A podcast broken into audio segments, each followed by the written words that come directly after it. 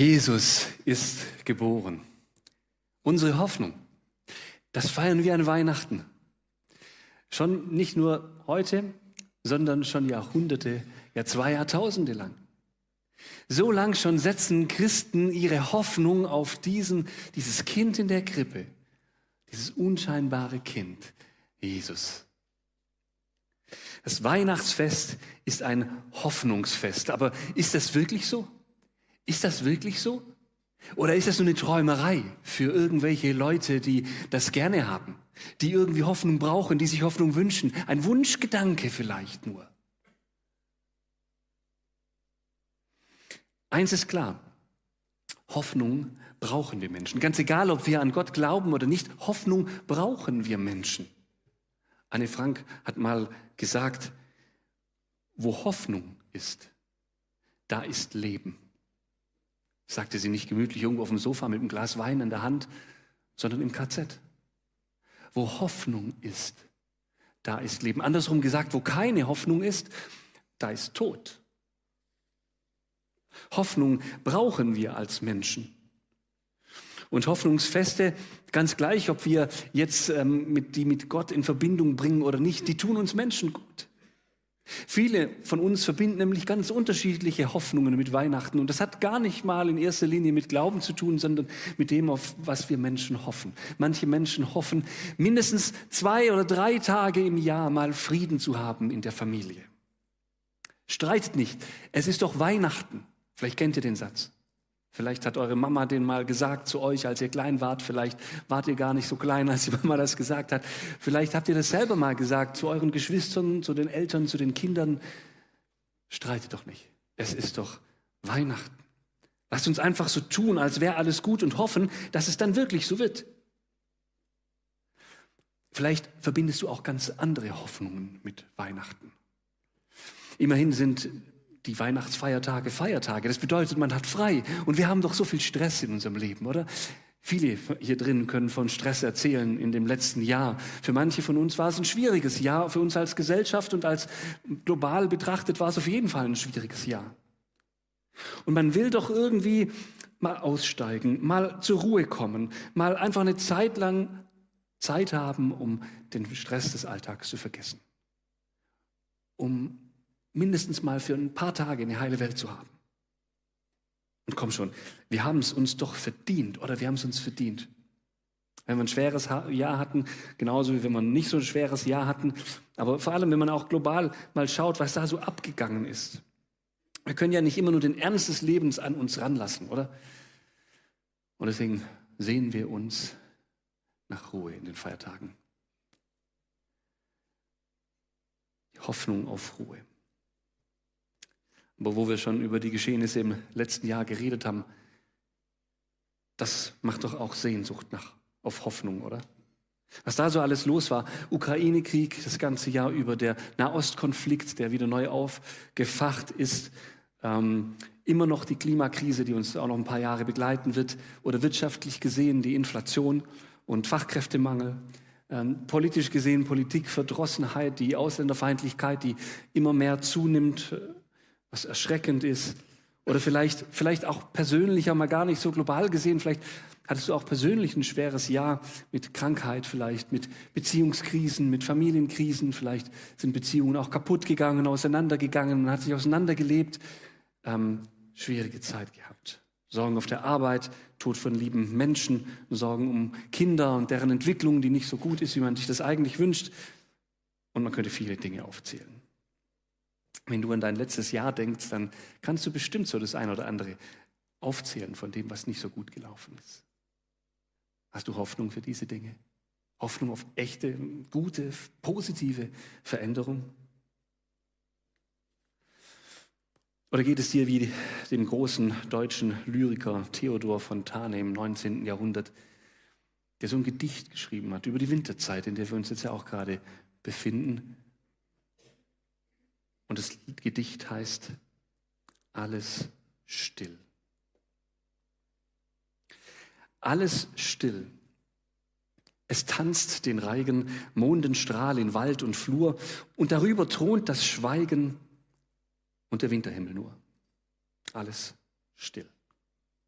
Vergeblich lauschet man der Krähe heißerem Schrei. Keiner Fichte Wipfel rauschet und kein Bächlein summt vorbei. Alles still. Die Dorfeshütten sind wie Gräber anzusehen, die von Schnee bedeckt inmitten eines weiten Friedhofs stehen. Alles still. Nichts höre ich klopfen als mein Herz durch diese Nacht. Heiße Tränen niedertropfen auf die kalte Winterpracht. Alles still. Ist ein bisschen düster, das Gedicht. Ne? Und trotzdem kennen wir Menschen solche Situationen, solche Gefühlsmomente in unserem Leben, gerade in schweren Zeiten, wo wir denken, es ist keine Hoffnung da. Es ist alles still, keine Veränderung, nichts passiert, wo ich denken könnte, Mensch, da, da ist irgendwie Hoffnung am Horizont, alles still. Und Gott schweigt vielleicht auch. Selbst dann, wenn man an Gott glaubt, scheint es einem manchmal so zu sein, als ob Gott still wäre. Die Weihnachtsgeschichte, die spielte vor über 2000 Jahren statt und auch in eine Situation hinein für die Israeliten, in der sie gelitten haben, wo sie nur noch wenig Hoffnung hatten, wo alles still war. Im Videoclip vor der Predigt, da haben wir es schon angedeutet bekommen, da gab es diese Unterdrückung durch, durch die Römer schon, schon viele, viele Jahre lang. Und davor gab es die Unterdrückung durch die Griechen und davor durch die Babylonier und davor durch die Assyrer. Lange Leidenszeit des Volkes Israel. Und die Religionsausübung, die dem Volk Israel auch viel Identität gab, war nicht mehr so möglich, wie sie es eigentlich wollten, nur noch sehr beschränkt. Und Gott selber, der schickte schon seit 400 Jahren keinen Propheten mehr nach Israel. Kein großer Prophet mehr, der zu dem Volk redet, 400 Jahre lang. Auch der schien still zu sein. Die Steuern der Römer, die waren hoch. Und deshalb gab es immer wieder Aufstände von Freiheitskämpfern, die gegen die Römer kämpfen wollten. Und diese Aufstände wurden sehr blutig niedergeschlagen. Die Geburtszeit Jesu, die geschah zu einem Zeitpunkt, in dem diese Hoffnungslosigkeit gegenüber der Macht der Römer auch mal wieder so besonders hervortrat. Es war die Zeit der Volkszählung. Das bedeutete, jeder Bürger in Israel musste zu seiner Heimatstadt zurückreisen, dort wo er vielleicht noch ein bisschen Land, ein bisschen Grund besaß und dort wurde er gezählt, seine Kinder wurden gezählt, sein Grundstück wurde mal neu und sein Besitz wurde nochmal neu aufgenommen und dann wurde die Steuer bemessen. Und die Israeliten konnten nichts dafür, konnten auch nicht indirekt irgendjemand wählen, sondern sie mussten einfach mit dem klarkommen, was die Römer ihnen da ähm, sagten, dass sie zu zahlen hatten. Bürger wie Maria und Josef mussten zum Teil sogar weite Reisen auf sich nehmen, um zu ihrem Heimatdorf zurückzukehren. Und kein Römer interessierte es, dass Maria gar nicht so reisefähig war, hochschwanger. Das war denn egal. Machtlos ausgeliefert. Ihr gehört uns, sagten die Römer damit. Dunkle Zeiten. Alles still. Wo gibt es Hoffnung? Das war damals die Frage und ist heute und über die ganzen Jahrtausende immer noch die Frage. Wo gibt es Hoffnung für uns Menschen? Gibt es sie überhaupt? In der Weihnachtsgeschichte wird uns von Engeln berichtet, die Hirten erscheinen und die sagen den Hirten dann was. Wir lesen davon in Lukas Kapitel 2. Ihr braucht euch nicht zu fürchten, sagen die Engel. Ich bringe euch eine gute Nachricht, über die im ganzen Volk große Freude herrschen wird. Heute ist euch in der Stadt Davids ein Retter geboren. Es ist der Messias, der Herr. Das weckte Hoffnung. Der Messias, der Herr ist geboren. Es gab diese Hoffnung unter den Israeliten, dass irgendwann mal der Messias kommt, der Erlöser kommt. Jahrhundertelang warteten sie schon auf ihn. Unzählige Prophezeiungen deuteten auf ihn hin. Er sollte Gott mit Menschen versöhnen und dadurch Frieden bringen in die Erde, auf die Erde. Weil Menschen, die mit Gott versöhnt sind, den Gott der Liebe auch einander lieben.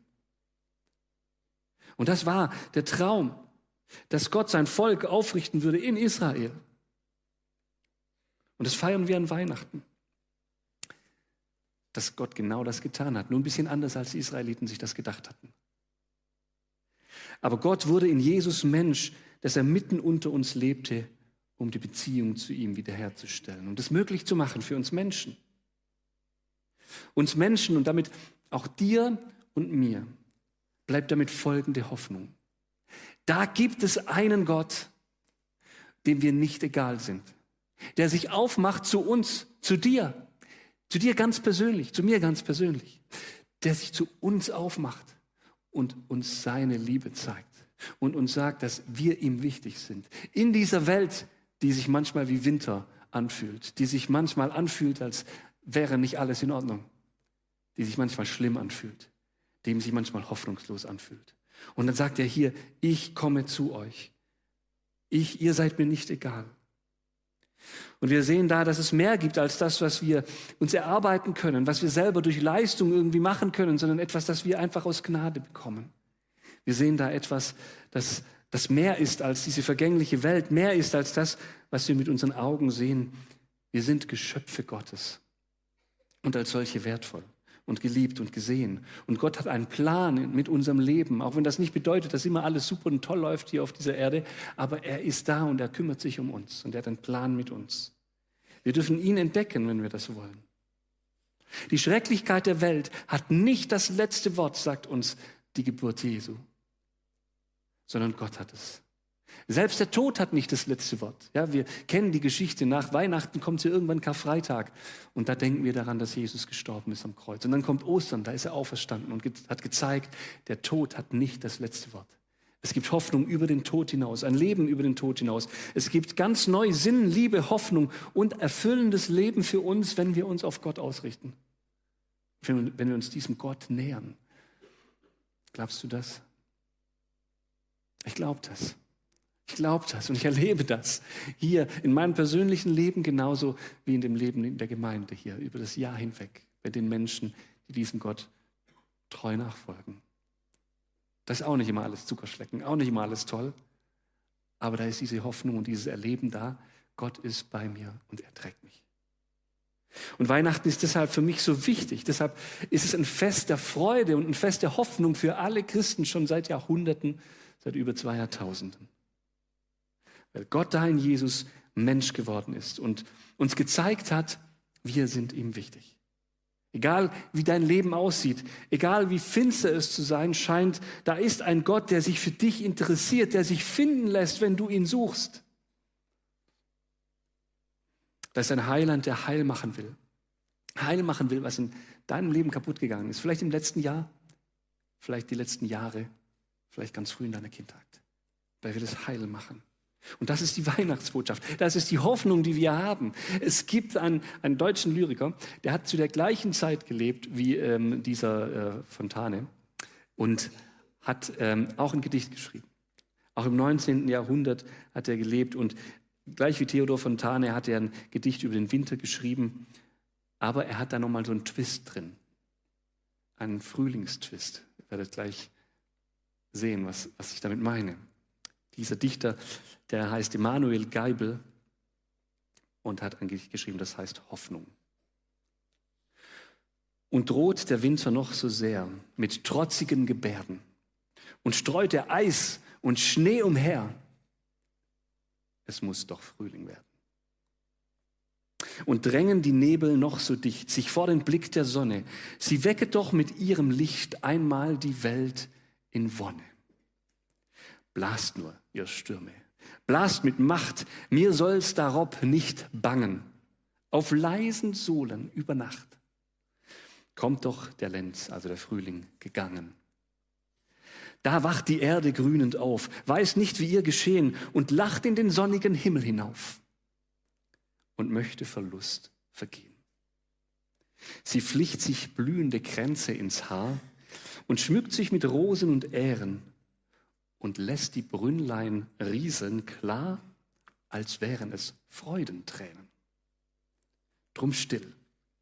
Und wie es frieren mag, o Herz, gib dich zufrieden. Es ist ein großer Maientag der ganzen Welt beschieden. Und wenn dir oft auch bangt und graut, als sei die Hölle auf Erden, nur unverzagt auf Gott vertraut. Es muss doch Frühling Ich mag diese Perspektive. Das ist die Perspektive, die wir an Weihnachten sehen, dass egal wie hart der Winter ist, es doch der Frühling kommt. Wir erleben das ja Jahr für Jahr hier bei uns in Deutschland. Dieser Wechsel zwischen Frühling, Sommer, Herbst und Winter. Und egal wie hart der Winter ist, es wird doch Frühling sein. Und das ist die Haltung, die wir einnehmen können, wenn wir das glauben, was die Weihnachtsbotschaft uns sagt, nämlich, dass da ein lebendiger Gott ist, der auf die Erde kam für dich und für mich um zu sagen, Mensch, es gibt Hoffnung für dich. Du bist nicht dir selbst ausgeliefert. Du bist nicht deinem Schicksal ausgeliefert. Du bist auch nicht der Geschichte ausgeliefert, die du erlebt hast. Auch nicht den Schicksalsschlägen, die du erlebt hast, sondern ich bin da. Und ich bin stärker als das Schicksal. Ich bin stärker als das, was du dir selber in der Zukunft prognostizierst. Ich habe das überwunden. Ich bin der Retter. Ich bin der Erlöser für dich. Euch ist heute ein Retter geboren, es ist der Messias, der Herr. Und deshalb gibt es Hoffnung, auch in den ausweglosesten Situationen. Jesus ist der Ort, an dem unsere Sehnsucht nach Hoffnung erfüllt wird. Nicht nur als Bangen und so als Wünschen, sondern weil wir wissen, er kam auf die Erde, um uns zu retten. Und das ist eine Hoffnung, die alle Krisen übersteht. Und weil wir diese Hoffnungsbotschaft an Weihnachten gemeinsam feiern, habe ich drei Angebote für dich, um das Ganze noch ein bisschen praktischer zu machen. Drei Angebote.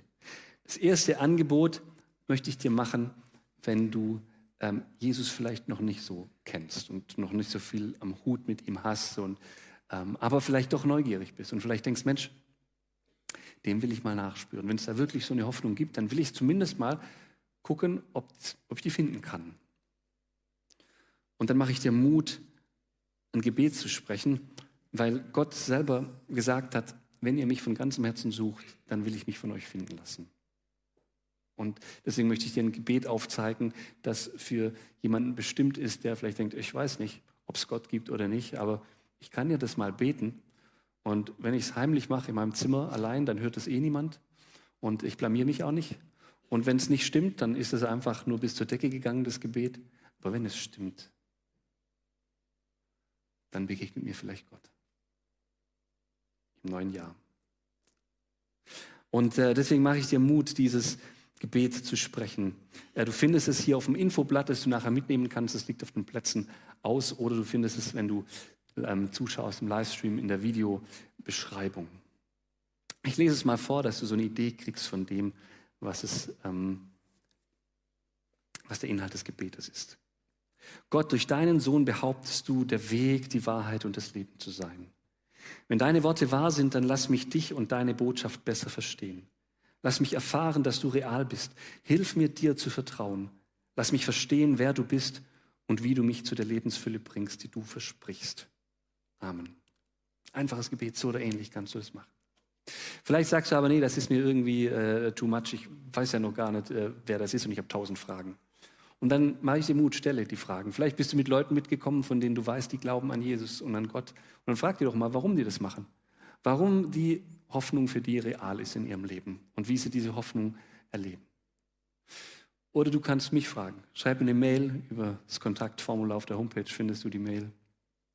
Schreib mir, ich schreibe dir zurück, ich antworte auf deine Fragen oder wir treffen uns auf ein Bierchen oder ein Käffchen im neuen Jahr und, äh, und reden darüber, ganz normal. Und dann kannst du dir entscheiden, äh, dich entscheiden, ob, du, ob das sinnvoll für dich ist, ob das Sinn für dich macht oder ob ähm, das alles Quatsch ist für dich. Ganz entspannt. Das Dritte, das ist ganz besonders für die Leute gedacht, die gerade am Leben ein bisschen zu knabbern haben. Auch für die, die schon lange Jahre Christen sind und im letzten Jahr das irgendwie so erlebt haben, Dinge erlebt haben, wo sie denken, Mensch, da ist mir gerade, das ist echt schwierig gewesen. Und dann spreche ich dir das zu, ganz persönlich zu. Dir ist heute ein Retter geboren, der Messias. Dir ist ein Retter geboren. Hörst du, dir ist ein Retter geboren. Er kennt dich. Er kennt dein letztes Jahr. Er kennt deine Tränen. Er kennt dein, dein Suchen nach ihm. Er kennt deine Schicksalsschläge. Er ist der, der die Hoffnung schenken kann. Es wird wieder Frühling werden, hörst du? Entweder, entweder dieses Jahr noch oder nächstes Jahr, aber zumindest in Ewigkeit. Also schütte wieder ganz neu deine Sorgen bei ihm aus und, und vergess nicht, vergess eins nicht. Ja? Niemand muss allein sein im Winter. Niemand muss das erleben, wie Theodor Fontane, Fontane das erlebt hat, dass alles still ist. Niemand, der eine Gemeinde hat. Niemand, der Leute hat, mit denen er durch diese Zeiten durchgehen kann. Und ähm, deshalb melde dich, wenn wir dich durch Gespräch oder anderes ermutigen und begleiten können durch deine Winterzeiten. Dir ist ein Retter geboren. Wir sind niemals ohne Hoffnung, wenn wir zu dem Kind in der Krippe kommen, zu Jesus. Ich bete. Vater im Himmel, ich danke dir von ganzem Herzen, dass du als der lebendige Gott dich ähm, klein gemacht hast und in Jesus in die Krippe gekommen bist, um unter uns zu leben, uns zu zeigen, wie wichtig wir dir sind, um für uns zu sterben, um Frieden zu schaffen mit dir, um aufzuerstehen. Und ich danke dir, dass wir dir jetzt begegnen können, auch im 21. Jahrhundert. Erleben können, wie du uns Hoffnung schenkst in unseren hoffnungslosen Situationen. Und ich bete vor allem für die unter uns, die entweder hier sitzen oder, oder online zuhören und die, die, die gerade schwer im Leben haben, für die das letzte Jahr schwer war, möchte ich bitten, dass du ihnen begegnest, dass du ihnen das wieder neu zusprichst, dass du sie in deiner Hand hältst, dass du Lösungen hast für ja, die Verletzungen, die sie haben, dass du der Heiland bist. Sei du gerade ihnen nahe in dieser Weihnachtszeit. Danke, dass du unsere Hoffnung bist. Wir ehren dich. Amen. Dann spreche ich euch noch den Segen Gottes zu. Bitte steht doch dazu auf. Der barmherzige Gott, der in dem Kind in der Krippe Mensch geworden ist, der segne euch. Er erfülle dein Herz mit Freude darüber, dass Gott auch in dir Mensch werden und die Welt verändern will. Er schenke dir den Frieden und die Hoffnung, die die Engel an Weihnachten verkündet haben. Er geleite und behüte dich auf deinem ganz persönlichen Weg zum göttlichen Kind in der Krippe. Er führe dich durch alle Höhen und Tiefen deines Lebens und sei dir nahe alle Zeit. So segne dich Gott, der Vater, der treu ist und barmherzig. So segne dich Christus, der menschgewordene Sohn des ewigen Vaters. So segne dich der Heilige Geist, der die Liebe ist und der Leben schafft heute und in Ewigkeit. Amen.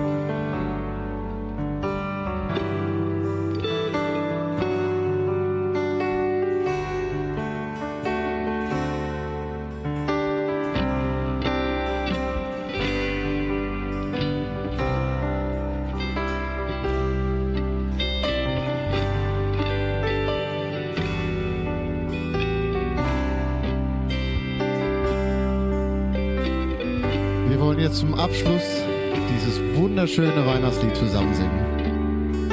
Stille Nacht, heilige Nacht. Ihr dürft gerne dazu aufstehen.